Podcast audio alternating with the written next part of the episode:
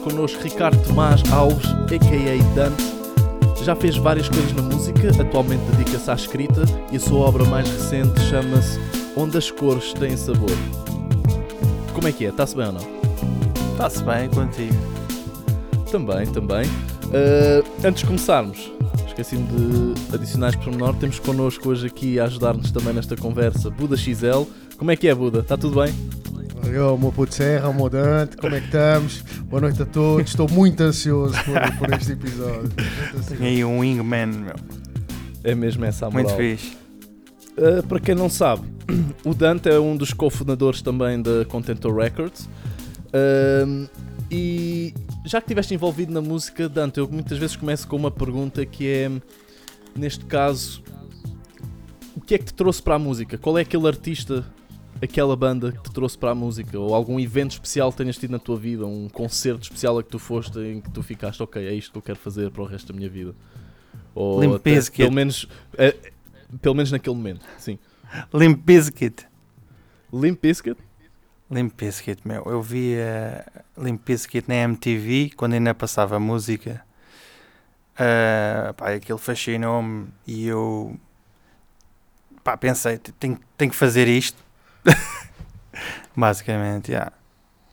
Mas isto foi, mas isso quando tu referes Limp Bizkit, estás-te a referir a um álbum específico ou tu foste vê-los ao vivo? Sim, não, não, não vi ao vivo. Nunca vi ao vivo. É uma falha minha, mas eh, espero um dia que ele matar. Quando eles já, já forem velhinhos, se calhar. e tocarem a cadeira de rodas e canadianas. Ahm, mas é, o Fred Durst já está todo branquinho. Aquela barba. Pois é, Ah, o, o, o Fred o gajo já tem para que idade atualmente? Ele já está nos seus 50 ou não? 50 Ainda para não. aí. já. Para aí. Não. E pá, eu via em, pá, aquilo que passava muitas vezes era o, o som do, da Missão Impossível 2, meu. Qual era? O... Yeah, era esse. Ok, Fogo, não ok. lembro do nome. Pai, por acaso também não sei, Ah. falha minha. Yeah, mas era a banda sonora do Missão Impossível 2 e que ele passava muitas vezes na MTV e eu ficava fascinado a ver o videoclipe e Take a curtia look o som. around. Isso, isso, isso era outra. Não, é essa. É essa? É. É, take a look around. Era do, do álbum com uma capa muito estranha também, que eram uns alienzitos em cima de umas salsichas. The Chocolate Starfish and Hot Dog Flavored Water. E pá, e depois, depois com esses videoclipes tive que comprar o álbum. eh, mais fascinado, fas- eh, fascinado fiquei, meu. Eu curti bem o som deles e pá, tenho, tenho que fazer alguma coisa parecida. Pá, isto foi na- no início da- da adolescência. No- Então foi logo com o Limp Bizkit que tu começaste a ter aquela gana de que, ok, quero fazer música. De fazer música, sim. Não, ouvir não, mas eh, de fazer música foi com Limp, Limp Bizkit. Isso foi no, nos- no início dos anos 2000. Eh, E na altura Opa, depois- para, que, para que instrumento? é isso. Mas o instrumento não foi, não foi à pala dos Limp Bizkits que escolhi. Ok, ok. ok, então, então, então, Porque aí... então tu com que instrumento é que começas e quem é que te influenciou para escolher esse instrumento? Ok, comecei com baixo, guitarra baixo, ah, baixo elétrico. E pá, foi Fieldy dos Korn. Conhece ok, o Fieldy? ok, ok. Então estamos a falar da mesma era ali, da mesma era, mais ou Yeah, menos. yeah. Depois Limp Bizkit, pá, e depois conheci várias bandas nessa altura, System of a Down, uh, Korn, uh, os P.O.D., esses gajos todos. E, hum, pá, e eu via os videoclipes também do, dos Korn, pá. comecei a ouvir muito Korn, comprar os álbuns todos deles. E, pá, e a maneira de tocar do Field, pá, que encantava-me, eu pensei, pá, tá- tenho que tocar assim também. Obviamente nunca, depois nunca fiz slapping. O gajo não sabe, né? pensa que vai conseguir fazer aquilo. Slapping é sempre E- uma técnica muito complicada, assim. Ah, muito lixado. Eu bem tentei, mas eh, não tinha a perícia para aquilo, não tinha a técnica para aquilo. Mas adorava o gajo a tocar com o baixo todo vertical e a fazer slapping. E eu, fogo, é isto. é mesmo aquilo que vou fazer. E depois. As trancinhas. E... Yeah, trans- e também vou usar as trancinhas, aqueles calções todos largos. É mesmo, Fieldy. Eu vou ser o Fieldy 2. Massamada. Yeah. Pá, Eles depois. estão a lançar um álbum agora, salvo erro. Os Korn. É capaz, é capaz. Já estou sempre a trabalhar, por acaso.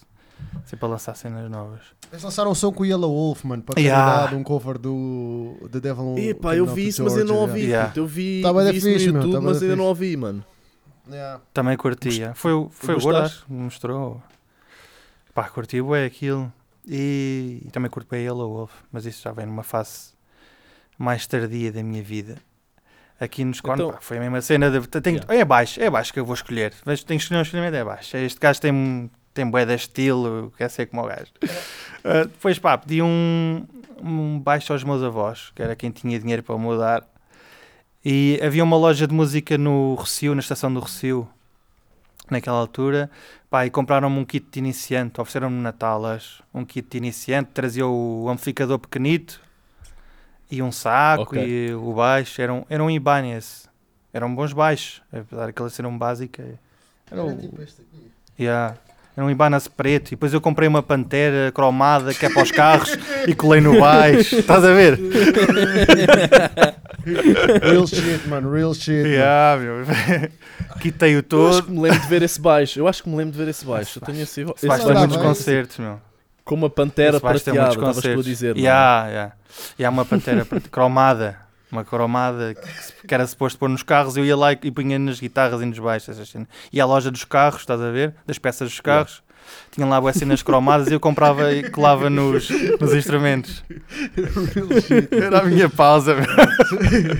Oh, também não quero deixar passar sem mandar um grande abraço aos teus avós, mano. Foda-se, Yeah, os teus eles- avós falaste neles, são mesmo clássicos, mano. Yeah, mas são os mais velhotes né, que me ofereceram. Não foram os outros que eu conheci. Não, não são os mais. Mas de certeza que também são clássicos. Também são. Yeah, yeah. yeah. Buda, estás a, estás a mandar props aos avós errados. Foda-se, Buda. Então, mano. A Não, aos para certos, são a todos todos. Eu mandei para os certos, está a ver? Eu agora mandei para estes também, mano. É, que olha. estes, é que estes que ele está a dar próprios embebedaram num dia. Embebedaram. Não, eles tratavam bem de nós e Trataram- tratavam bem de ti. também trataram-no tratavam bem. ti, mano. Olha, ai. já caiu. A gente tem ali aquela cena a fazer peso. Yeah, tá.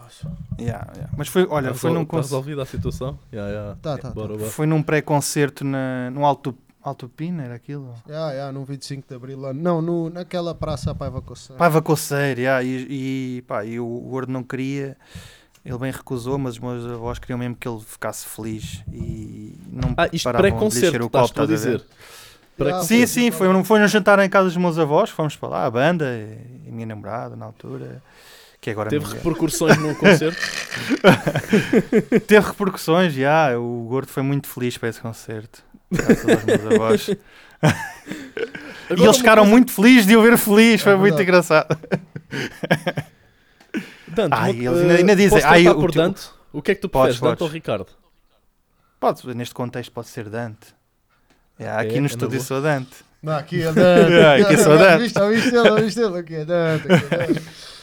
Isto, para quem ainda não se apercebeu, neste caso estamos a fazer eh, pela primeira vez a gravação deste, de um episódio de Esgalha desta forma. Temos o Buda e o Dante nos subúrbios de Lisboa, algures perto de Barcarena, e, e eu estou aqui em Manchester. Portanto, estamos a fazer isto por Zoom.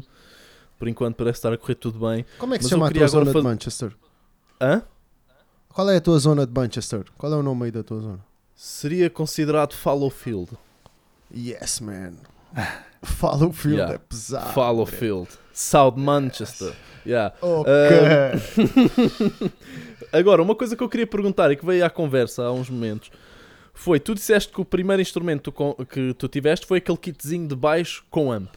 No meu Yeah. caso também foi, mas foi no caso foi guitarra. Buda, o teu primeiro kit de música também foi assim um kitzinho de uma Fácil. guitarra com mini amp?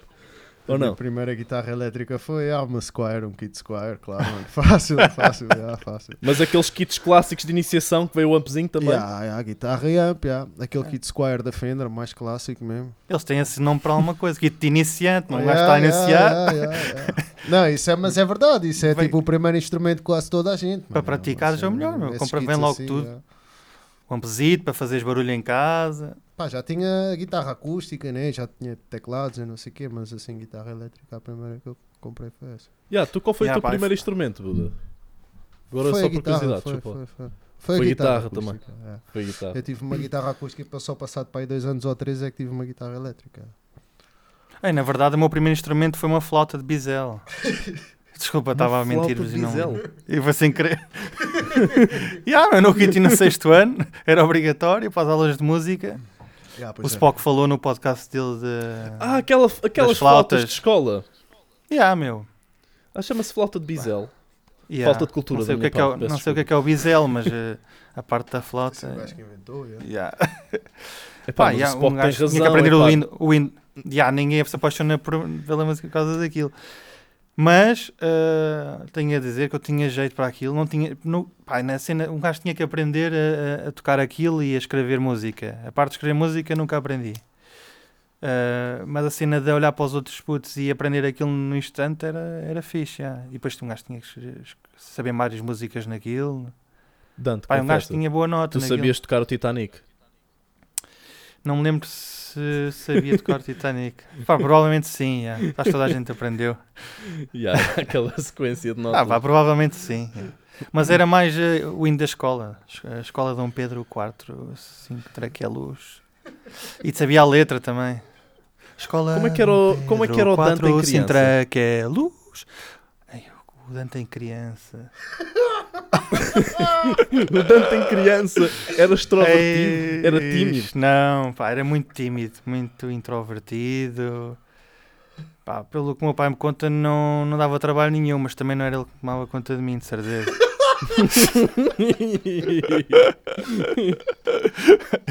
Não dava trabalho nenhum, também estava a ver futebol. Devia ser a minha mãe que estava a aturar-me, mas eh, pá, eu lembro. A memória que eu tenho de mim em puta era mesmo tímido, já, atrás da saia da mãe e não queria que ninguém falasse comigo. E, yeah, bué tímido mesmo. Ficava corado por tudo e por nada. Ainda hoje fico corado por tudo e por nada, quanto mais em puto. Ahm, yeah. E Pá, quando é que se e dá o depois- clique da mas, rebeldia? mas sempre, Quando é que Mas se não, dá mas aquele sempre- clique da rebeldia? Se é que tiveste Qual esse clique de rebeldia, não sei. Ei, não me... Rebeldia, Não sei, to- lá. epá, toda a gente acaba por ter uma sua, a sua própria pequena rebeldia da da era teenager, estás a ver? Todos nós, acho que todos nós passámos lá, por isso. é. Não sei se tiveste um, um pouco A minha disso, rebeldia não. foi muito, foi muito mariquinhas, pá. Foi deixar crescer o cabelo e... a minha rebeldia, sei lá. Ia para os telhados do prédio dos meus pais e depois chamavam polícia. Epá, são cenas assim baratas. Mas isso já foi mais tarde. Tenho algumas histórias, mas são muito mariquinhas, meu. Até tenho vergonha de as dizer aqui. Rebelde.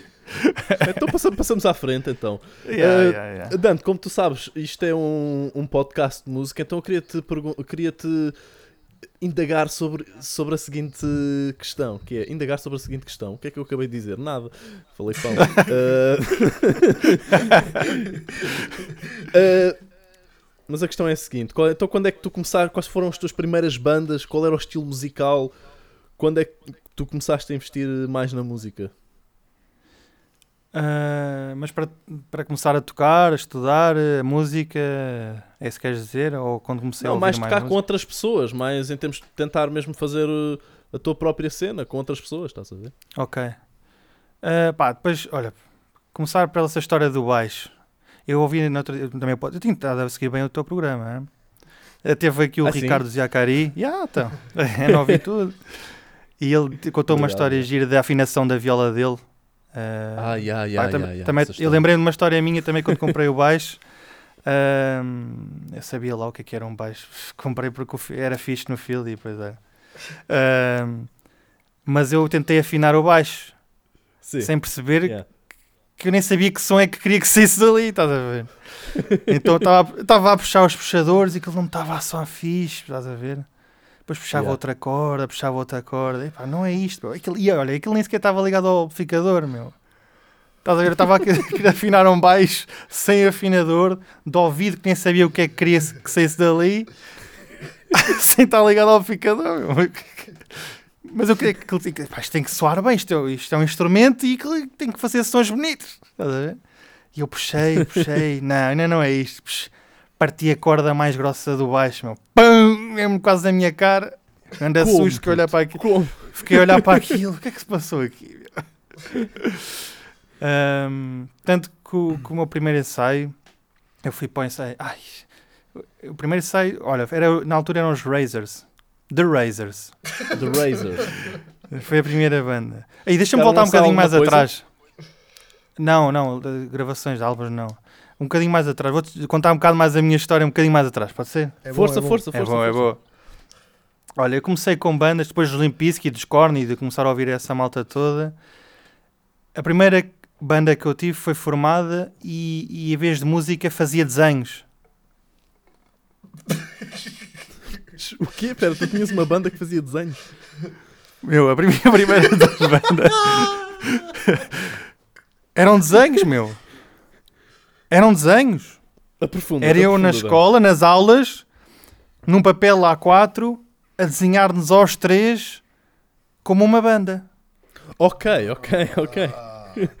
ok, agora percebi. Ok. ok. Ok, yeah. Yeah, yeah. Estava eu, estava eu com uma. e- e sem instrumento. Depois estava o David na altura, que era o guitarrista, e o outro também era guitarrista, a nossa banda. São dois guitarristas e um vocalista. Ok. Mas eu pegava nos desenhos, pá, desenhava qualquer coisa decente e, e desenhava sempre nós em poses de banda, os três um ao lado do outro, estás a ver? De vez em quando com instrumentos, outra vez sem, como se estivéssemos a pousar para, para a capa da Rolling Stone. E é assim a primeira, Ok, é assim ok. que surge a minha primeira banda, que eram os St- Stigma. Stigma. Yeah. Porque nós vimos os três um filme juntos que era o Stigmata, eh, que era com o Gabriel Byrne e a Patrícia Arquette, acho eu, que era das Cinco Chagas de Cristo. Um filme de terror. Pai, nós vimos Ok, aquilo ok, e ok. curtimos bué e foi uma cena que nos uniu bué, vimos os filmes juntos em minha casa. Depois eh, tirei o nome da banda aí, Stigma, éramos o Stigma. Depois mais tarde, quando comprei o baixo, eh, e eles começaram, também compraram viola, guitarra, e depois a minha mãe arranjou um sítio para nós ensaiarmos, que foi na igreja de Massamá. Ok, Igreja de Massamá, ok. Eu gosto de esperar pela tua reação. na igreja de Massamá, na- lá nas, nas salas de catequese, estás a Sabes ver? que a gente deu um concerto uh, lá na- nas- nessas salas com o nosso tributo a ACDC, mano. Não sabia. A gente fez um tributo a ACDC A do gente é Puto. quem? Na Igreja Epá, de era- Massamá.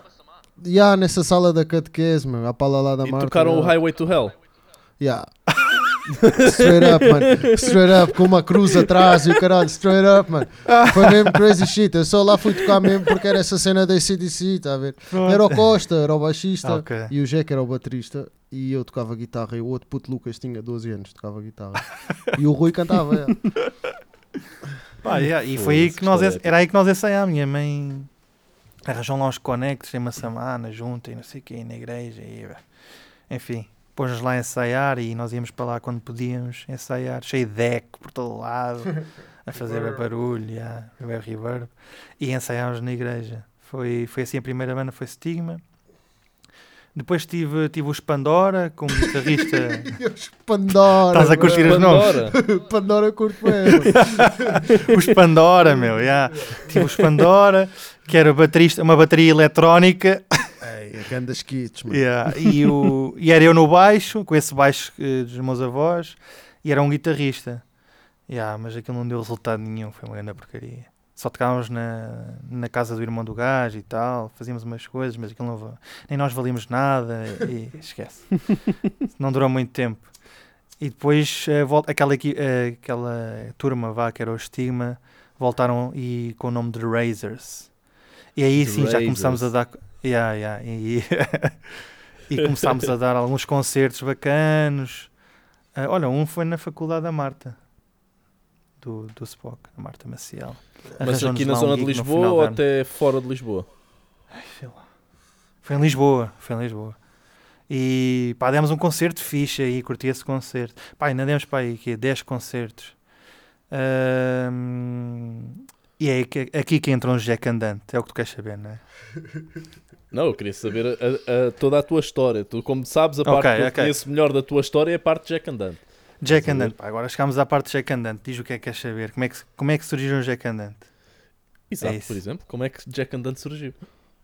Então, nós tínhamos dos Razors e o nosso baterista, pá, era um gajo um bocado perdido, estás a ver? Nem ele sabia bem onde é que andava e tal, nem nós sabíamos onde é que ele andava. E nós precisávamos de um baterista, meu. O gajo desapareceu mesmo, desapareceu, deixa-lhe dizer. desapareceu, puto. O gajo, na hora que eu me lembro, o gajo deixou de dizer. dizer pá, falou, deixou de falar connosco, de responder a tudo, a mensagem. Enfim, o gajo desapareceu, meu. Agora que eu estou a, a pensar nisso. Onde é que o gajo anda? Onde é que o gajo anda, meu? Olha, não sei, mano. eu Não sei, mano. Desapareceu até hoje, O meu. mundo está cheio de buracos negros. Yeah, meu. Olha, um gajo para já ensaiava na, na cave do, do guitarrista. O gajo morava no primeiro andar, se não me engano. O gajo tinha uma cave. Forrámos a cave toda a, a esferovite com cola, com silicone. Aí eu fiquei, eu fiquei bué doente nessa altura. que o gajo passa, meu. Pois não, não dá para dizer que um gajo não gosta de música mesmo. Um gajo passou. Imagina uma cave, pá, pusemos lá um sofá e a cena dos sofás depois continuou com o Jack andante e por aí. Um gajo andava sempre à cata de sofás. Pusemos lá um sofá. ahm, estás a ver aqueles esferovite, aquelas placas esferovite azuis que se compram Yeah, yeah, yeah, lá. Não, é que é- no, no aqui e no Leroy. Comprámos bué de placas dessas, pistolas de silicone. Forrámos aquela cave toda, meu. Toda, toda, paredes, teto, todo o lado, porque íamos lá pôr a bateria, estás a ver? Era Yeah, para não yeah, fazer barulho para os vizinhos, para não chamarem polícia, não sei o quê. Fomos comprar cortiça, forrámos ainda por cima com cortiça, mas neste que processo era a cortiça a cair-me nos olhos, na boca.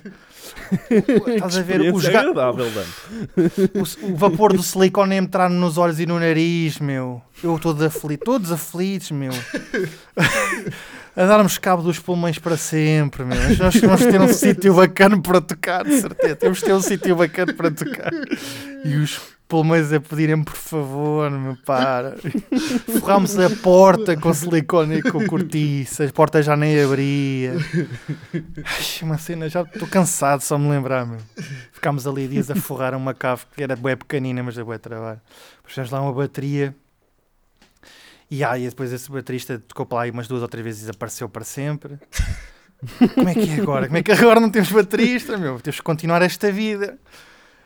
E na É minha turma do secundário, e aí, depois o Jack era da minha turma de secundário, do Ok, décimo ou ok. décimo segundo. Onde é que vocês estudavam? E na Miguel Torga. Tá, não, não podia dar bom resultado, não é isso estás a pensar. né? Foi assim. Ok, Miguel mas não é Miguel Torga, Torga não. do Casal. Não é Miguel Torga do Casal. Não, Não, não, não, não. não. Ah, de ok, Massamá. Ali entre, Ok, entre ok. Massamá e Montabrão, está ali na fronteira. Ok, ok, ok, ok. Pá, yeah, e o gajo foi da minha turma décimo segundo. Décimo segundo. Ah, pá, isto também tem a ver com, com a forma como o Jack se torna baterista. Isto é dois em, dois em um. O baterista, o baterista, o Jack, nas aulas e nos tempos livres, e o cara estava sempre a, a bater nas mesas, meu. A fazer ritmos, a fazer batidas nas mesas. Da Yeah, escola, yeah. estás a ver? Nas secretárias. Yeah. Pá, o gajo tinha ritmo, eu via, eu sentia ali que o gajo tinha potencial. Este gajo, meu. Este gajo é baterista. Pá, e depois fui falar com o gajo: olha lá, tu não queres ser baterista? Então, mas uh, isso vem da onde? "Ah, Estás sempre aí a bater nas merdas, a, a dar batucos e cheio de ritmo nas pernas e. tá, tá, tá. E pá, tu, tu, tu és baterista, tu é que não sabes. E o gajo tem que pensar, tem que pensar o gajo. O gajo a levar aquela decisão é uma decisão de vida. E olha, foi. Tenho que pensar, meu, tens, tens de me dar tempo, não estava à espera. E eu bem ansioso que o gajo disse que sim. Falei com os, com os gajos da minha banda, pá, dos Razers. Pá, falei com o gajo, o gajo parece-me ter jeito. O gajo, estou a ver se convence o gajo. Também estava bem ansioso que ele dissesse assim. Depois o gajo disse: pá, Ricardo, estive a pensar, meu, e, pá, vamos a isso, vamos a isso. pá, depois juntámos os quatro, pá, temos que comprar uma baterista agora, uma bateria agora este gajo. E fomos comprar uma, um kit de bateria o mais básico possível, o mais barato possível na Music Store, que era um kit de bateria de 200 euros.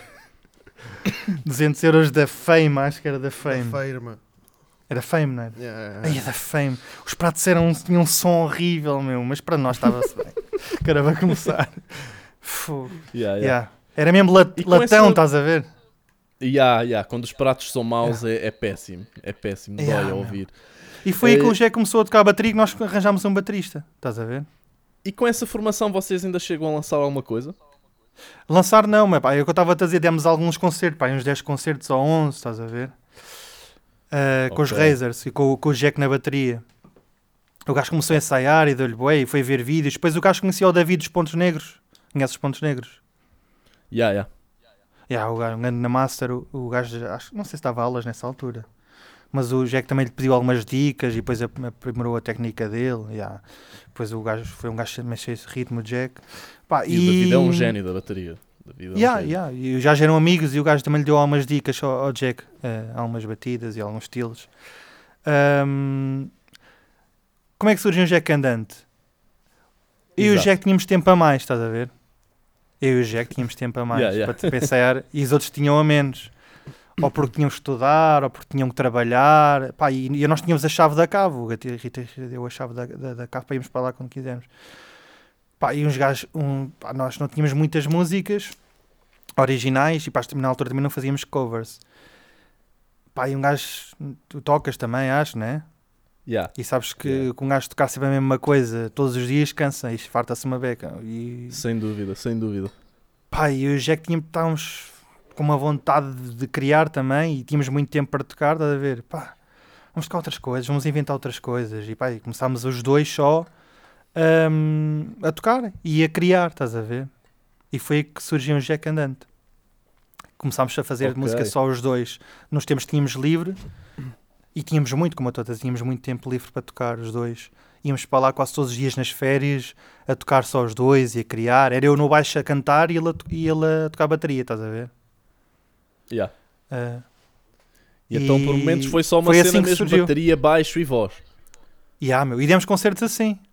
Demos, Sim, porque é um formato, é um formato assim. que, é, que muitas vezes se consegue fazer resultar. Se, se houver Pá, uma e há boa ban- interligação assim. musical. Dizem aí duas Eh, já, duas, duas bandas de baixo e. Na e- altura havia Royal uma que batia bué, que era os Royal Dead Blood. From Above. Os Dead From Above, From Above, 1979. Os Royal Blood Yeah, não, não são. É, a guitarra é baixa, acho que sim. Eu não conheço bem essa cena, mas eu acho que já vi aí. Acho que é eu também não conheço bem, não. portanto se calhar estou a falar merda. Sabes? Mas, Mas tinha mais umas quantas, tinha aqueles dreads do Então- Lightning Bolt também. então o olha, Jack Andante Dante, surgindo aí. Diz isto. Dante, antes de continuares a história sobre Jack and Dante, e para também daqui a bocado falarmos um bocadinho mais da- da tua escrita, Ok. que acabas de lançar um, um novo livro. Vamos então, antes de continuarmos a conversa, ficar com uma música de Jack Andante. E há uma Bora. música que a mim me marcou na altura e que achei, epá, era mesmo partição ir à loucura, que se chama Priminha Isabel. ok? Clássico. Então vamos para esse clássico de Jack Andante, Priminha Isabel. Até já.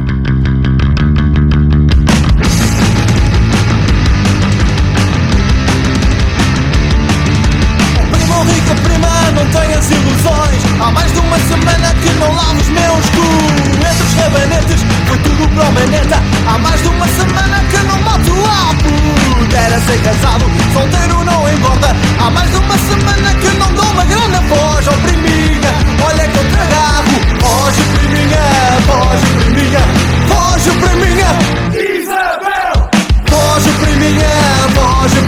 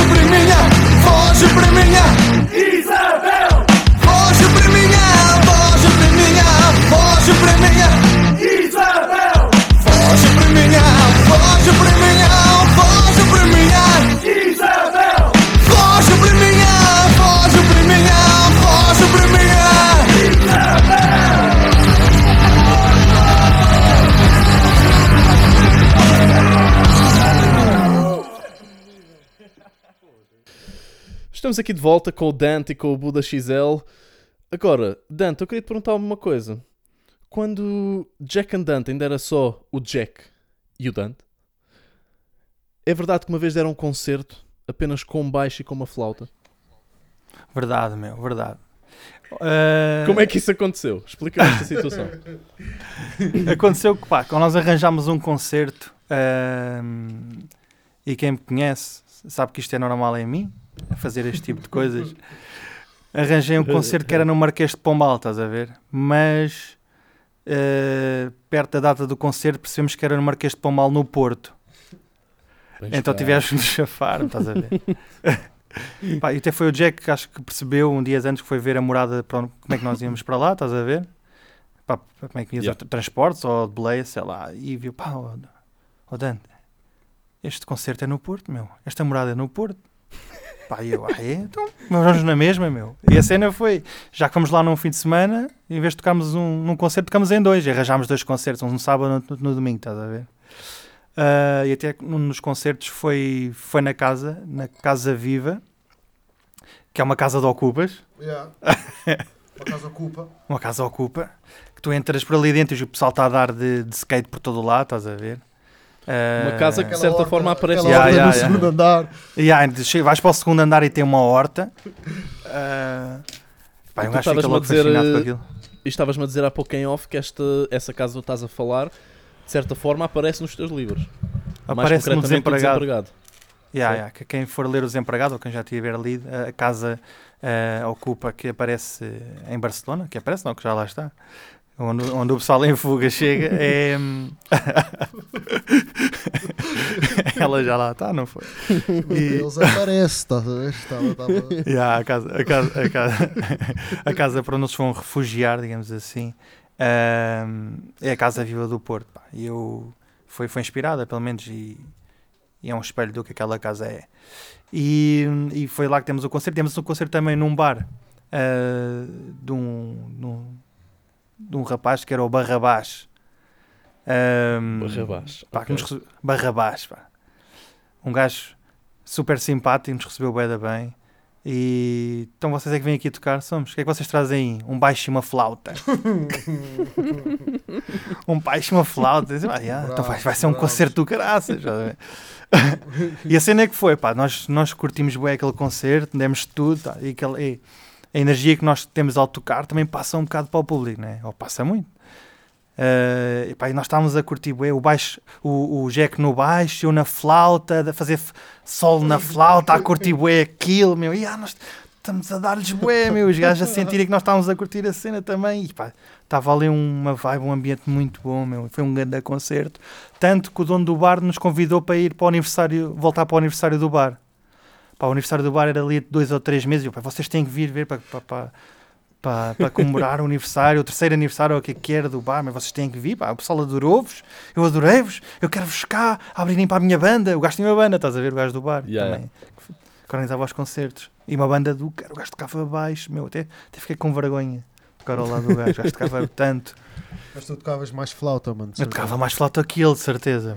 Ah, isso Pá, tirar. depois voltámos meses depois, eh, ainda como Jack Amsterdam, éramos só os dois, para dar um segundo concerto lá. O Gordo, ou o Buda XL agora, ou Pull Shark, é o que quiserem, é só escolher. Teve uma fase. Ou Jon Pá, Snow. yeah, nós, nós às tantas achámos que faltava ali qualquer coisa. Era um baixo, uma, uma, um baixo, uma flauta e o- uma bateria, não era? E faltava ali Yeah, qualquer coisa. Talvez uma guitarra. E nós, alguns concertos que demos, pá, e dois ou três, foi com a banda do Gordo, que era os Snowcrackers. Correto? Snow Yeah, Crackers. Yeah, antes dos outlines, yeah. E acho que depois também com os outlines. Também, se calhar também tocámos com o Outlines. Yeah, acho que sim. Mas também tocámos com o Snowcrackers. Yeah, yeah, era, Yeah, a mesma, yeah. era a mesma banda, só Pá, eu, o Gordo, yeah. já, já sabem, pá, aquela energia em palco, o gajo tocava bué, meu, era mesmo, mesmo isto. Aliás, antes do Gordo tivemos um, um guitarrista à prova que era o Machado, meu. O Machado também tinha uma banda e até foi o primeiro gajo que nós convidamos. Pá, não queres vir fazer ensaios connosco? Ahm, Vê como é que corre, meu. A gente precisa de um guitarrista, tu vens para lá. Só que o puto estava a mil, puto. Ganda marado, ganda Yeah, o marado, gajo era- Machado, ganda O marado. gajo era marado, chegou a dizer que já tinha 10 músicas para a banda. E não sei, Ficou, calma, meu, nós ainda já temos músicas primeiro vamos aprender, aprendes as nossas e tocamos. Espera aí que eu tenho uma ideia, tenho aqui uma cena, meu, venho trazer de casa, vocês podem ficar com isto. E calma, Machado, é um gajo com muita energia, já, mas já estava muito à frente, se calhar estava muito à frente para nós, estás a ver? E pá, nós temos Machado, não vai dar. Pois pá, não é o não Machado, mas eu- vamos, vamos convidar o gordo, meu. O gordo toca bué, meu. O gajo tem grande presença em palco, é mesmo. Depois nós éramos Jack and Ant, estás a ver? E o gajo era o Ant, para nos unir, era o Ant da banda. E convidámos, Yeah, convidámos o gordo, queres, não queres ser o Ant? Vamos experimentar. Pá, o gordo está sempre, a- como vocês sabem, aberto a novos projetos e novas ideias e quer sempre experimentar coisas novas. Entrou, entrou logo, pés juntos na banda, yeah, pegou o Beda bem. E pá, começámos logo a tocar juntos e, e a dar concertos, acho logo também. Aliás, tu entraste e dias depois deste um concerto, não Eu foi? entrei para dar um concerto, já, achou? Aquele que foi lá no Lumiar. o que Yeah. O gordo entrou para dar um concerto. Pô, o Dredd não me queria deixar entrar ao Suga, mano. Foda-se, eu só ia entrar a meio do gig e os gajos estavam já a dar o gig e depois o gajo não me queria deixar entrar. Foda-se. Foi no Lumiar, não foi? Yeah, foi no Lumiar. No Lumiar. Mas isto sem e- ensaio Foi bom algum? concerto também. Pai, com aqui dois ensaios? aí a buscar fora, mano. Yeah, nós... instrumentos desligados, esse eu não me esqueço. O gajo ensinou as músicas ali, mano. Yeah, yeah. Eu já tinha as músicas para ouvir no PC, se calhar, ou assim, a ser. Já Yeah, se calhar pois. tinha tentado sacar as ligas. Mas o gajo, tipo, ensinou as músicas cá fora mesmo, à porta da Ah, cena. sabes que o gordo para aprender música é ali no instante, né? É tipo jukebox. E o gajo apanhou aquilo bem da rápido e demos um concerto. Pá, o gajo que não sabia também olhava para as minhas cordas apanhava fácil. Se fosse o contrário, estávamos. Estávamos. Eu não apanhava nada, de certeza. Mas o gajo olhava para mim de vez em quando. Ah, olhavas, né? E pá, agora estou-me a Yeah, lembrar yeah, desse yeah. concerto. Porque eu sou um gajo com má memória, estás a ver? Mas se me contarem as cenas, depois eu começo a me lembrar de tudo. Pá, yeah, e, e há cenas que eu também não me lembro, mas há outras que eu me lembro bem. yeah. Yeah, e nesse concerto eu até me virava assim de lado, estás a ver? Para mostrar as Yeah, cordas ao, yeah, yeah, yeah. ao gordo. Yeah, yeah, E o yeah, gajo lá yeah. apanhava a nota e, e pá, e foi bom concerto esse, já. Foi o primeiro concerto com o Gordo, pá, e depois e foi a história que foi, meu. O Jack Andante deu muito concerto, meu. Para teres uma Vocês ideia, gravaram quantos projetos com o Jack Andante? álbuns e EPs, opá, foi um EP e dois álbuns. Ok, ok, ok. Um EP e dois E uma álbuns. porrada, já, com uma porrada de videoclipes. Um gajo também estava sempre a fazer, porque tínhamos o Tony, dos Tubaralho Graveto Less, que também estava a querer fazer, ué, tá- tal como nós, estás a ver, sempre a produzir, e o gajo fazia clipes para bem músicas nossas. Tu apanhas bem clipes nossos.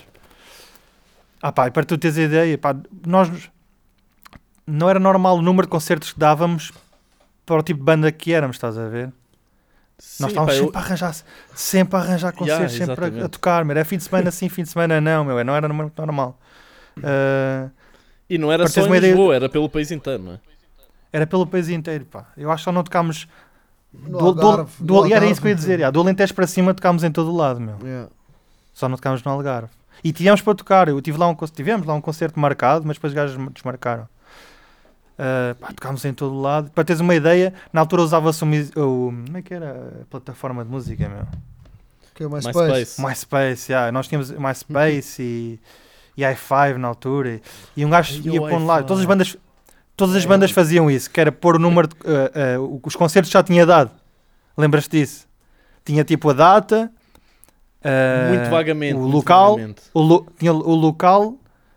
Yeah, era isso, a data e o local. Tinha uma lista. Para teres uma noção, eu parei de contar aos 100, estás a ver? Com 100 concertos.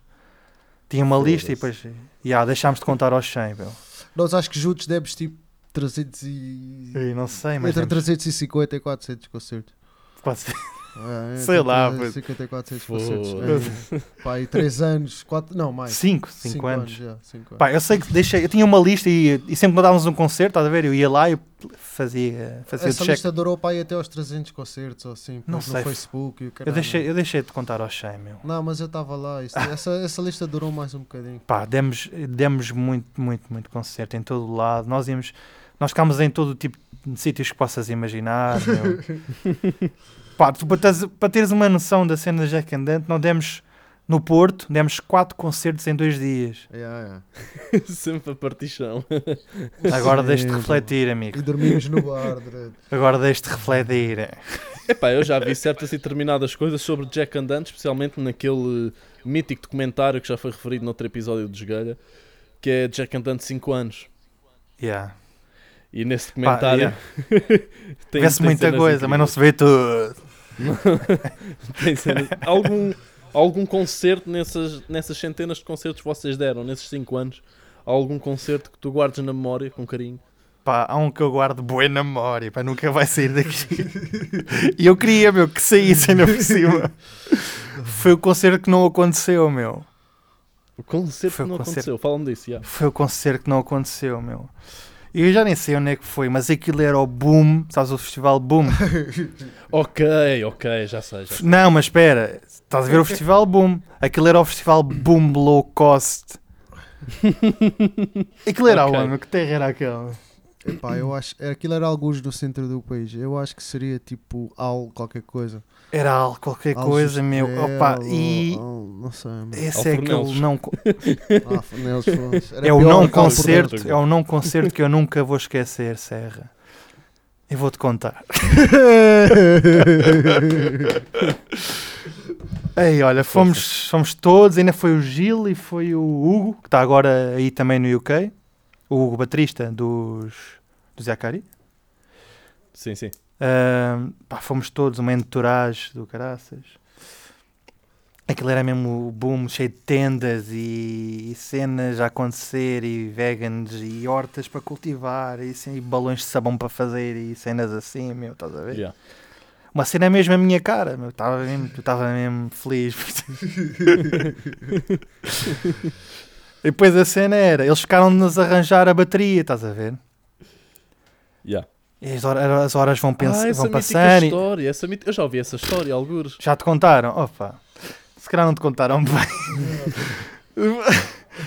Era para nos arranjar a bateria. Sabes que eu tenho, temos uma música chamada I Ain't No Hippie. Yeah, yeah, yeah, Já yeah, ouviste? Pronto. Yeah, pá. Depois É nós- baseada nessa é, situação. Não, por acaso não, meu. Mas podia ser. Depois foi, foi o, o dia foi-se alongando, meu. E nós sabes que uma banda tem que fazer check sound. Yeah. Mas para ser check sound tem que haver bateria, meu. E não havia. E eu a ficar bateria. cada vez mais. E, pá, e o tempo a passar. Pá, olha, para teres a noção, a bateria era um alguidar já. Começa já por aí. A bateria do Jack foram arranjar um alguidar. O pedal, eu não sei de onde é que veio.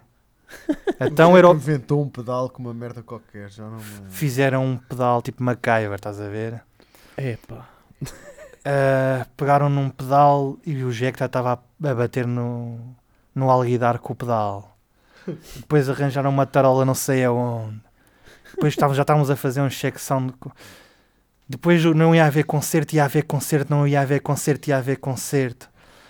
Para teres uma noção, eu fui atrás da rapariga que estava a organizar a- a- aquilo, já estava mesmo lixado, meu. Fui atrás dela, ela trancou-se dentro de um carro, meu. Ela trancou-se dentro de um carro. Eu bati na janela. Olha lá a bateria, meu. Esta parte da história eu não sabia. Não, tu não sabes nada, mano. tu não sabes nada. Nada! Eu não sabes nada. Eu, eu, atra- eu andava sempre atrás dela. Então como é que é a bateria? Então como é que é um concerto? Ele já vai, já vai, já vai. E eu atrás dela e por todo o lado. Há concerto, não há concerto. Às tantas fui atrás dela, estava dentro, trancada dentro de um carro. A fazer assim, que estás a ver como os, como os famosos, as celebridades fazem tapar a cara com, com uma revista. Ela estava a tapar e eu a bater na porta do, na janela do carro. Então, como é que é? Como é que é? É, meu. Já eram duas da manhã e eu disse: Chega, isto não vai acontecer. Basei com a minha namorada num C3. Ah, estávamos a ir embora. Estás a ver Walking Dead? Estávamos a ir embora e pá, tudo o que estava iluminado era pelos faróis do carro. E Yeah. estavam um gajo já todos tortos e vir em direção ao carro. E a gente já nem sabia que se, se ia atropelar alguém. Estávamos a dar boleia ao Hugo. O Hugo veio connosco. O Hugo só dizia: Cuidado, vem mais um. e, e eu- e tudo à volta, tudo à volta era, era escuro e só se via o que os faróis iluminavam. E depois às tantas começam-nos a fazer sinais com os braços, a abanarem os braços, a dizer tipo: Para, para, para. E nós: O que é que este gajo quer, meu? Para, para. A minha namorada, a Cátia, trava. Depois o espreito para para a frente. Estávamos a centímetros de cair de uma rimbaceira abaixo. Temos quase a morrer. Foda-se. Já, meu. Devíamos fazer marcha atrás. Depois aquilo era só pedra, não sei como é que não se arrebentaram os pneus todos naquilo, meu. Um concerto que fomos não sei para onde andar aquilo, não sei para onde não aconteceu, íamos morrendo, meu. Foi para grave. Eu juro, olhei, olhei para baixo, tá, eram, sei lá, quantos metros de altura, meu, tínhamos morrido, meu. Cá uma vez um gajo que safava daquilo. Foi um gajo que, que entrou na luz, estás a ver, dos faróis do carro e assinou a dizer: para, para, para. vocês vão Canta morrer. sorte, meu, canta sorte. Ya, pá, depois foi. Gordo, o que é que aconteceu? Pois o Gordo e o Jack ficaram lá, não sei o resto. É pá, a minha recordação é bem diferente, mano, porque a gente, quando o Dante basou para ir atrás da chavala, primeiro a gente já, eu e o Jack já tínhamos andado de malucos atrás de um dread que tinha uns pratos de bateria durante a tarde, e o dread ia ligando e dizia, estou aqui, e nós fazíamos tipo duas horas de carro e o dread chegámos lá, não, já estou aqui, e depois andávamos assim, e depois quando chegámos lá, a gente encontrámos o dread eventualmente e, e trouxemos os pratos para a bateria, e depois estavam a passar o, o filme do, do. Aquilo era uma tenda e estavam a passar assim o filme do Woodstock gigante, mano. Lembro-me disso, yeah. Yeah, e a gente deitou-se No no, palco. Yeah, palco, yeah. Ficámos deitados no palco só a ver o Woodstock. Eu também vi, também, também me Curti deitei. E eu fiquei lá só. Depois acabámos por bazar, a certo não sei. Eu o fiz parte da cena mesmo, estás a ver? Yeah, eu fiz parte da cena. Lá com eles, é o que eu estava a dizer, o Cheque a tocar a cena do Alguidar e não sei o quê. Eu lembro-me disso vagamente, mas eu lembro-me mais de estar a ver o Woodstock. Yeah. Yeah. Pá, lembra-me de outro. Posso contar outro? ou Não? Tens tempo? Força, força, estás à vontade. Vê lá aí o coisa está. Ahm, Lembro-me, assim, um que me marcou mesmo por ser um grande concerto mesmo e ter aquela união que só faltava nós e o público fundirmos, meu. Só faltou mesmo uma fusão de corpos, meu. Foi a fábrica de som no Porto. Fábrica de som. Meu, esse conce... yeah, fábrica de som no Porto. Ok, ok, ok. Era uma sala não muito grande. Ah, é, não era muito grande, tamanho deste estúdio, talvez. Um bocadinho mais já. Não era muito grande, pá, mas estava tanta gente, meu, que já estava tudo a suar e nem sequer estava até ao teto caralho. Gajo até ao teto, Eu meu. até ao teto. Eu também. Gajo já abriria o teto, que era daqueles tetos falsos aos quadrados, estás a ver? Placas. Ei, E o pessoal já estava a tirar as placas. Sempre a malta em palco com gás, mas não cabia mais malta no público. A malta tinha que estar no palco com a gente. Foi um grande Foi um concerto. grande concerto, mano. Nós estávamos cheios de, estávamos cheios de energia. Acho que foi nesse fim de semana dos quatro, não foi? É capaz já, de ter sido o fim de semana dos quatro. Yeah. Demos tudo, meu. olha, suámos Foi bué. Depois estava lá o Fábio que nos deu o guarida. Yeah. Pá, e está para todos. Não cabia mais ninguém ali dentro. Tinham-se por, si- não, por não caber mais ninguém, isto é a ideia que eu tenho, se calhar, curti tanto daquilo que já, já sou eu a extrapolar, mas eu tenho noção de já não caber tanta gente que já estavam a fazer mós para caberem, estás a ver? Yeah. Yeah. Ai, meu. Estavam a curtir tanto aquele som, tanto, e nós estávamos a curtir tanto do concerto, foi um. Foi mesmo. Nunca vou esquecer. Yeah, yeah. E depois assim, é um, aquele em termos concerto de- mítico que foi a única vez que eu vi Jack Andante que foi na ESA. imaginem esse pessoal todo, com essa energia toda, mas num espaço ínfimo. Mínimo É, mesmo. foi assim. Yeah. Ok, ok, ok. Foi Yeah, isso. isso. cria logo outra atmosfera, quando o pessoal está ali todos Estás a em cima dos outros, mesmo com, Foi com o isso, nariz mas ao pé do foi- speaker. Exato, meu. Foi isso, mas muito apertadinho. Pá, e depois em termos de spot, tocámos no Art Club, meu. Foi a mesma cena que eu nunca vou esquecer. Ei, esse, isso deve e essa, esse concerto, esse concerto aparece, aparece no vídeo do, do Gordo, dos 5 anos de Jack Andante. Esse, esse Yeah, vídeo tocámos mítico. lá duas vezes, acho eu. Hã? Tocámos lá duas vezes. Só me lembro de uma. outra. Mas tocámos duas. Foi. Yeah. Ah, pois foi. Mas é capaz de só te lembrares de uma, yeah. Eu só me lembro de uma, meu. Por alguma razão especial, Dan. Do quê? Só Lá está, não sei. Lá está, não, não, sei. não me lembro. Pá, mas, mas tocámos no Art Club, foi um. Pá, foi muito bom. Pá, é um espaço mítico, estás a ver? Então agora fala-me. tocar lá. Tu tiveste, tu tiveste mais algum projeto musical à parte de Jack Andante? Não, depois não, pá. Depois, Acabou por eh, ser só. não. uh, Acabou por ser os Jack Andante e esses projetos Acabou já aí. foram todos gravados, vocês os três. Certo? Sim, sim, sim. Os dois, os dois álbuns e o EP, sim. Nós já três. sa- isso já saiu há, um- há uns tempos. Quando é que isso saiu? Agora estou curioso. Foi em que ano? Eu acho que o primeiro foi tipo em 2011, o segundo, o primeiro EP, e depois foi tipo o álbum em 2013 e outro álbum em 2014. Eu sou muito mal com datas. Eu confio no Gordo. E agora a pergunta que tem de ser feita: Jack and Dante, algum dia voltará? Não sei, pá. Não, pá, isso ninguém sabe, mano. Ninguém Ninguém, sabe. sabe. mano. Ninguém sabe. Fica, fica na É como os- incerteza é como- então. É como as da Fica. Sempre, é. Não sabe. Foda-se, olha que se me dissessem, olha, está aqui essa guita, que era a guita que íamos dar aos da Weasel, já não vamos dar. Pá, eu ia tentar convencer-vos. mano. Yeah, eu ia tentar convencer-vos. Sou sincero, foda-se. yeah, yeah, yeah. E aí tinha que ser, pô, né? O gajo tem, tem contas para pagar. Foda-se. Se o gajo tem Então- contas para pagar, tem ser. Dante, agora quero-te fazer uma pergunta que faço normalmente à malta que aqui vem, que é se tens alguma sugestão de música underground, seja de, de agora, seja de há 20 anos, seja de quanto tu quiseres. Tenho, meu, tenho. Olha, queiras- tudo o que seja? Contentor Records. Tudo o que seja Contentor Records. Pá, e aí disse isto, pá. Estava um bocado nervoso com esta entrevista porque venho a Então, seguir a pessoal que eu admiro muito, meu. Venho, pessoa- e depois a responsabilidade cresce. Venho a seguir ao Buda XL, ao Spock, ao RK, ao Ricardo. Estás a ver? Eu, fu- Não, mano, é pessoal não. que eu admiro muito e que está a trabalhar muito bem. E, pá, eu gosto muito do que eles estão a fazer Exato, e melhoraram muito dúvida. desde a minha saída, por exemplo. Ah, e estou a acompanhar eh, estou a acompanhar de perto e a fazer o que posso também da minha parte para divulgar o trabalho deles. Ah, pá, e underground, sim, eles são underground e fazem um trabalho excelente. E, aí aconselho: olha, ouçam Buda XL, RK, Spock, Cita Faia, Yakari. Esse pessoal todo está a trabalhar mesmo fixe. E que- queres escolher algum som específico?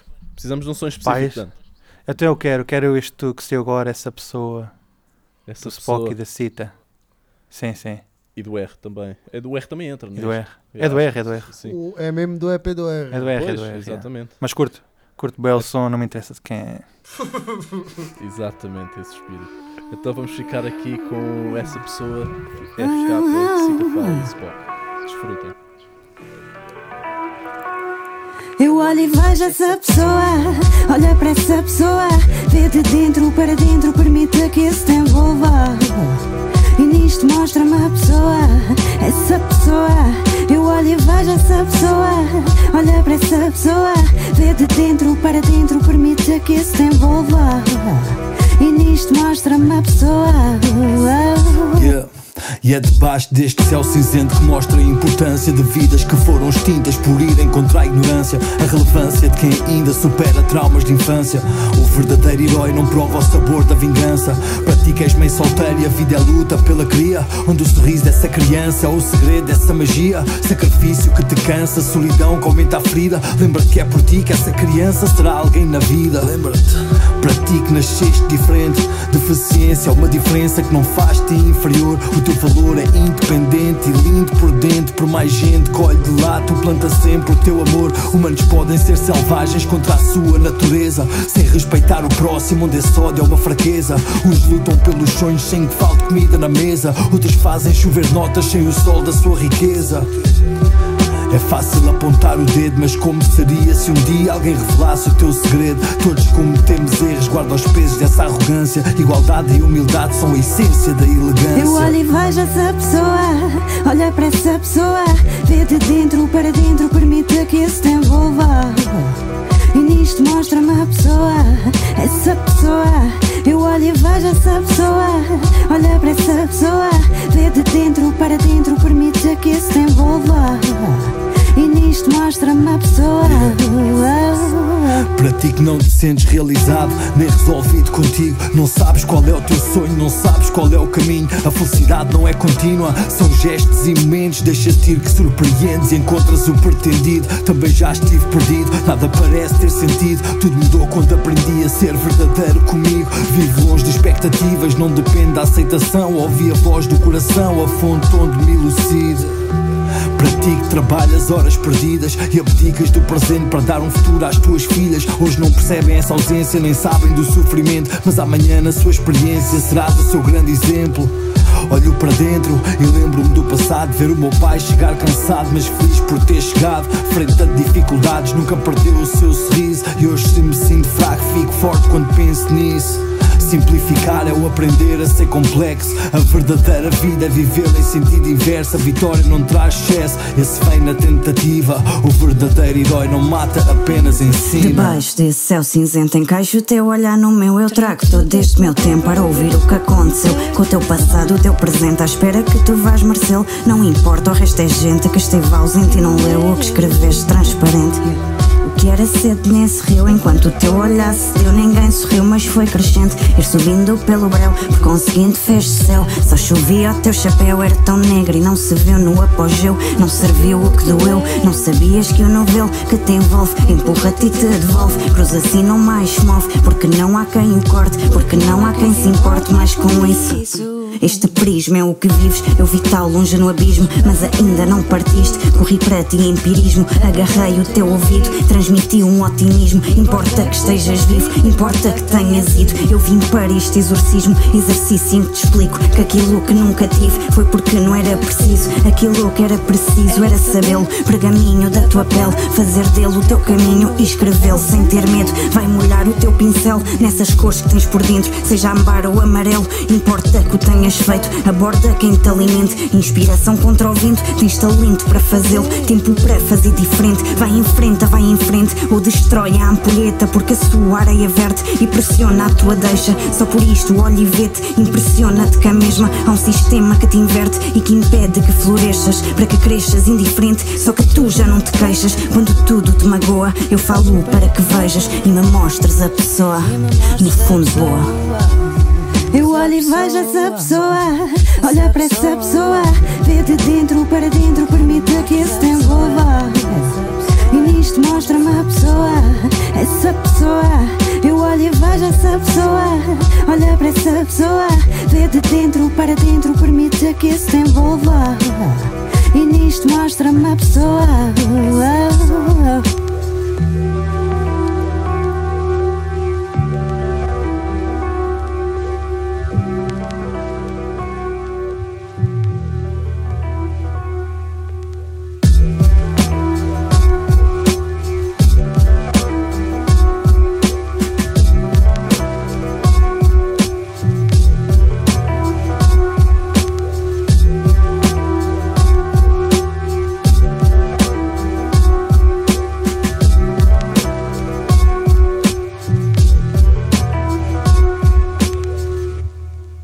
Estamos aqui de volta após esta música by Contentor Records. Agora, Dante, vamos falar um pouco da tua escrita, porque tu hoje, eh, hoje em dia dedicas-te mais à escrita e queria saber então qual é a reação que as pessoas têm tido a este teu novo livro, onde as cores têm sabor. Uma, uma reação excelente, meu. Estou a curtir mesmo o, feedback que estou a ter. Um, o pessoal diz que está a notar um, uma evolução desde o desempregado por exemplo, uh, na escrita. E pá, eu, para ser honesto, pus mesmo todo o carinho e amor neste, neste livro, pá, porque também senti esse carinho e amor de, da parte desta comunidade que eu descobri agora, uh, do Bookstagram. Um, isso tem um, uma motivação enorme para, para escrever este livro. Eu não demorei muito a escrevê-lo, também não queria que fosse muito grande, percebes? Porque Sim, mais sim, do sim. que nunca, não deixes para amanhã o que, faz, o que podes fazer hoje, tornou-se uma máxima. Pá, eu disse: tenho que escrever Exato. um livro, tenho que dizer tudo o que quero agora, porque não sabe o dia da manhã. Pá, eu quero retribuir o amor que me têm dado. Foi, foi isso. Pá, e, e, mas o pessoal, respondendo à tua, à tua questão, uh, estão, estão a ser críticas muito, muito boas. E não saíram muitas, mas as que, saíram, as que saíram estão a ser 5 estrelas. Pá, e tu deste uma oportunidade de, de ler o livro um par de dias antes do livro sair ainda e está espetacular. E obrigado por me teres dado essa oportunidade e está uma história incrível. E tu estavas a referir uma coisa que é o book, Bookstagram. Sim. Para quem não conhece essa comunidade, podes falar um pouco e explicar o que é? Ah, sim, é uma comunidade de leitores, mais leitoras, uh, que se dedicam à leitura e à divulgação uh, e à opinião uh, de livros um, sim, sim. Ok. E, pá, e que trocam ideias e que divulgam novos autores e, e que tiram fotos aos livros e que fazem opiniões dos livros, pá, dedicam-se, dedicam mesmo parte do seu tempo àquela atividade e eu respeito muito isso. Ahm, Pois e, é, pá, quase eu- como eu- que um, é quase como que um gigante clube de leitura e de partilhas de opiniões sobre os livros, mas, mas online, certo? Correto, forma. sim, sim, sim. sim. E, e não se fica só para Portugal, isto é, isto é uma comunidade mundial, percebes? E depois mesmo, por exemplo, boxagramas portuguesas eh, trocam ideias com boxagramas de outros países, do Brasil, eh, de Inglaterra, Estados Unidos, já vi isso acontecer muitas vezes. E, e- isso leva os livros, e por exemplo, principalmente os novos autores, muito mais longe na divulgação. É uma, um- acaba por ser uma ferramenta, podemos eh, chamar assim, mu- muito importante. É, esta comunidade dentro do Instagram. Ok, agora sem dar muito spoiler relativamente ao livro, tu no livro, no livro acaba por ser abordado vários locais ah, no, no planeta.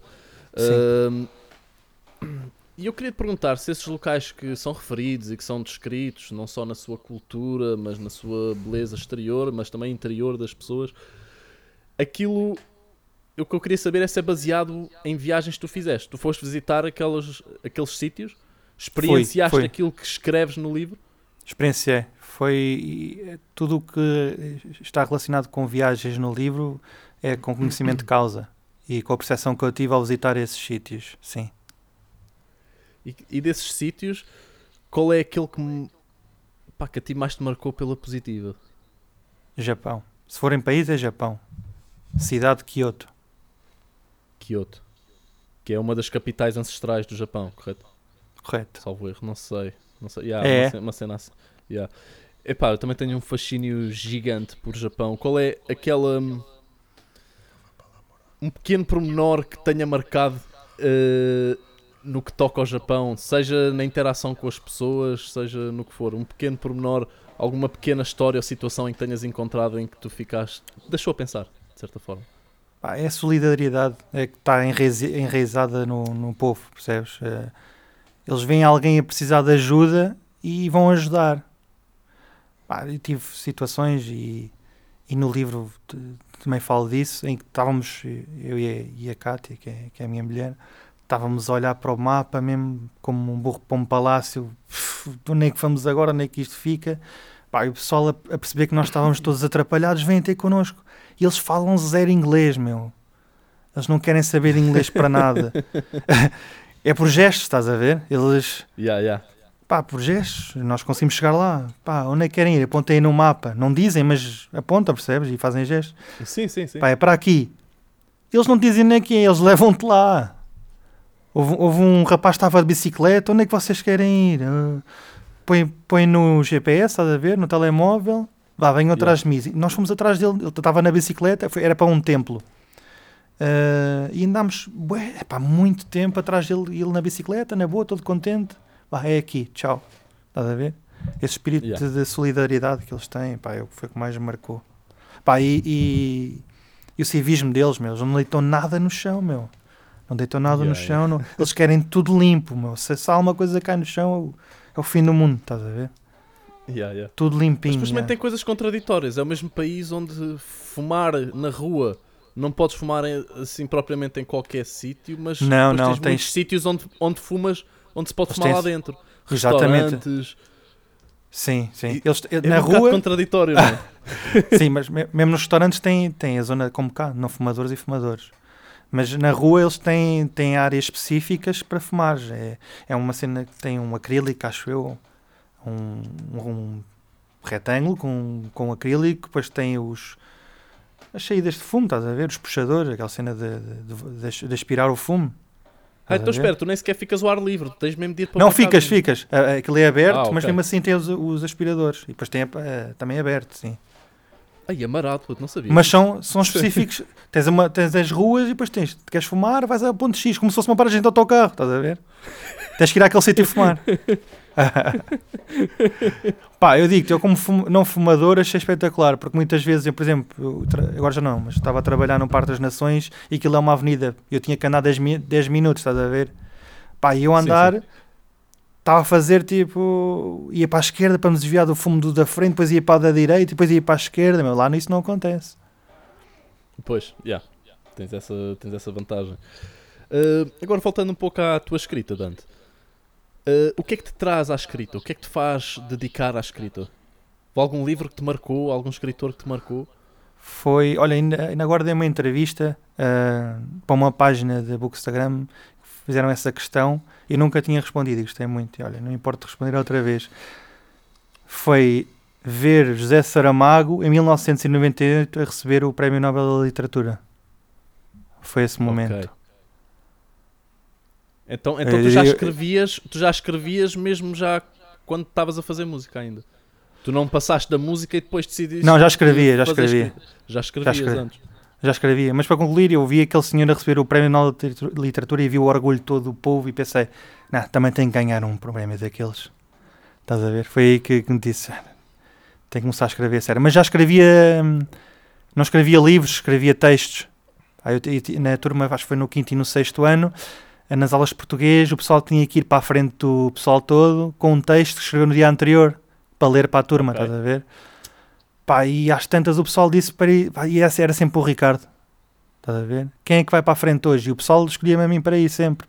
Quando era, quando era, devia ser sempre um cada vez, estás a ver, a ir.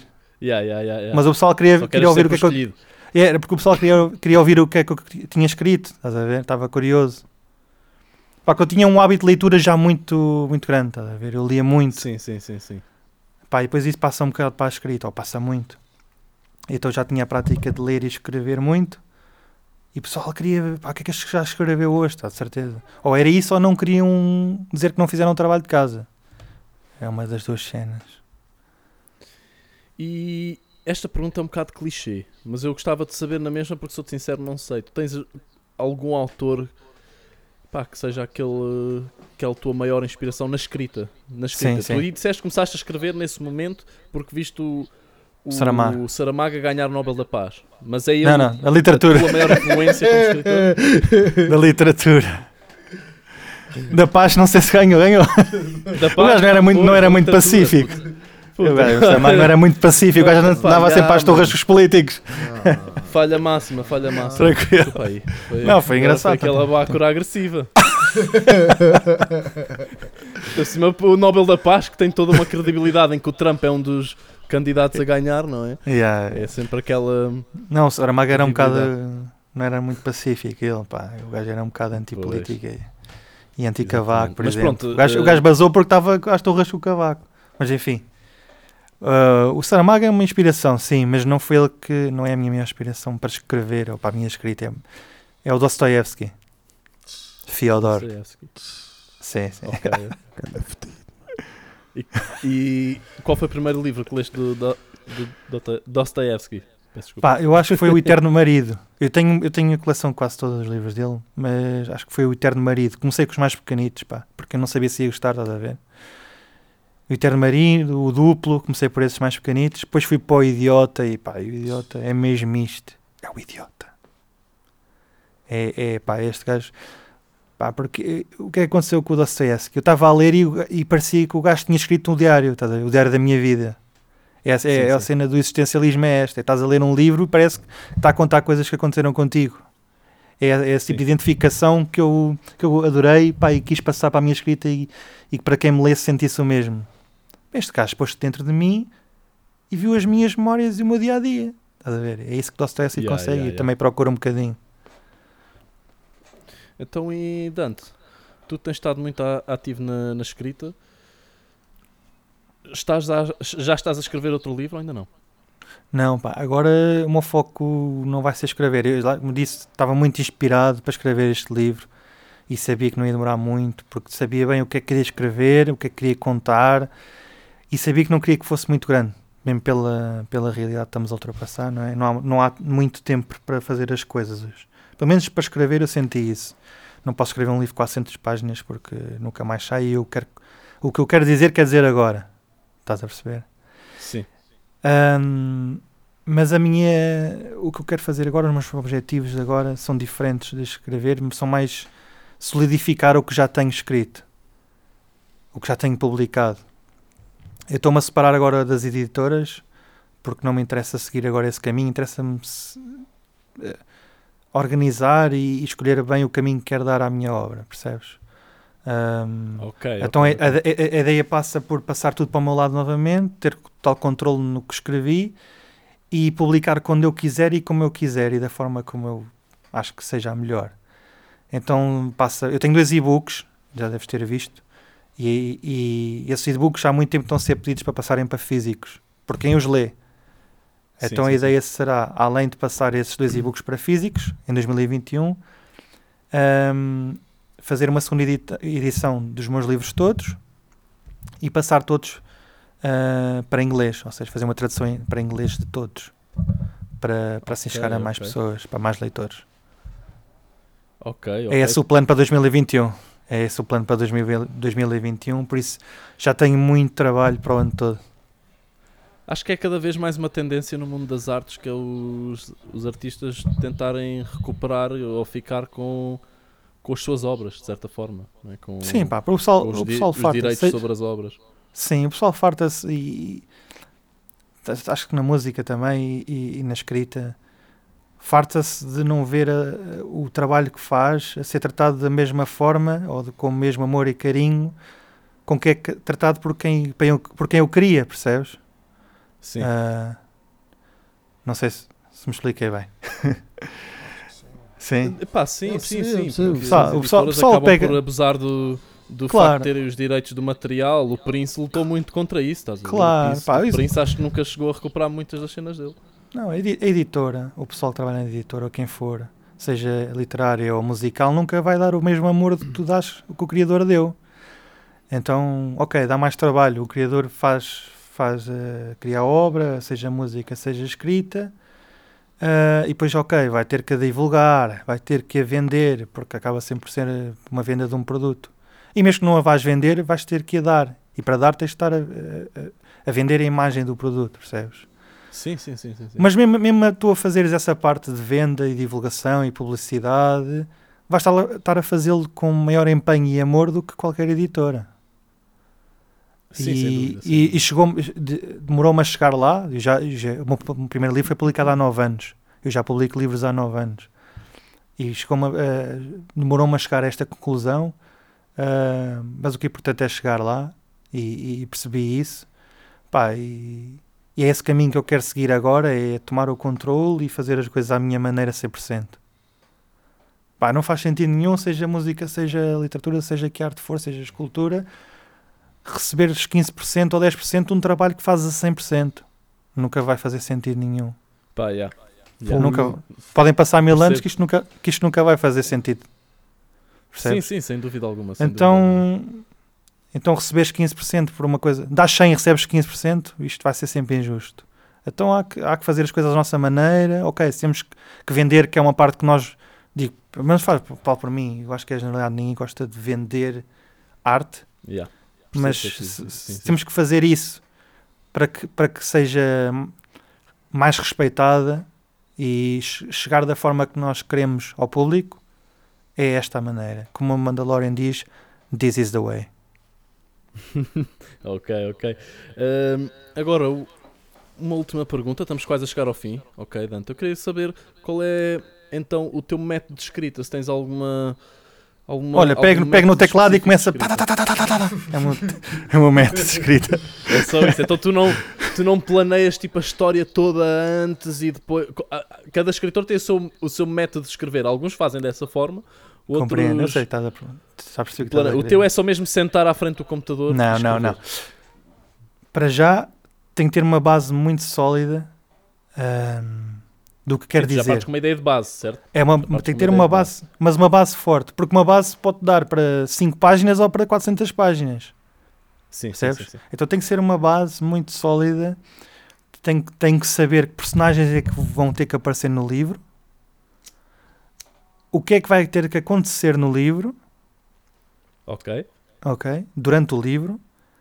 E a partir daí, ok, começa a escrever. Ok, é isto que eu quero contar, é isto que tem que aparecer e estas pessoas ou estas personagens têm que aparecer. Depois, à volta disso, há muito improviso. Muito, muito, muito. Em 400 páginas, ou por exemplo, no Desempregar 460 páginas, podes imaginar o que é que é improviso. Não consegues ter delineado na tua mente 460 páginas do que é que é escrever. É impossível. Sim, sim, sim, sim. É sim. impossível. então há tanto, há muito improviso e essa é a parte que eu gosto mais, é o do improviso. Adoro estar a escrever e depois surge aquela ideia e escrevo naquele momento e penso, ai, era, como é que isto apareceu? Era mesmo isto. É excelente. Adoro a parte de improvisação. Estar a escrever e depois os dedinhos escrevem uma cena que eu não estava nada à espera, estás a ver? Yeah, yeah, Ai, yeah. Adoro isso. E já- depois já, a, já parte, houve à uma volta vez dessa que- base é sempre, é sempre improviso, gosto muito. Já, uma- já houve alguma vez em que através desse improviso tu tiveste uma ideia que gostaste tanto que influenciou o próprio rumo da história? Ah, boa questão, porque nunca tinha pensado nisso. Mas sim, nos empregados acho que isso aconteceu várias vezes. Ah, então Nos o empregado empregados isso acontece- ter vários fins. O desempregado é mais do que isso. O desempregado tem uma história, história paralela que Ok. não aparece na, na publicação final. É, isto eram duas, duas, eram duas histórias paralelas, era de Vicente e era da Bianca. Ok? Eu quando fiz a revisão final achei que a história da Bianca, naquele contexto, a fazer paralelismo com a do Vicente, tornava o livro aborrecido. Estamos a falar de 100 páginas Word.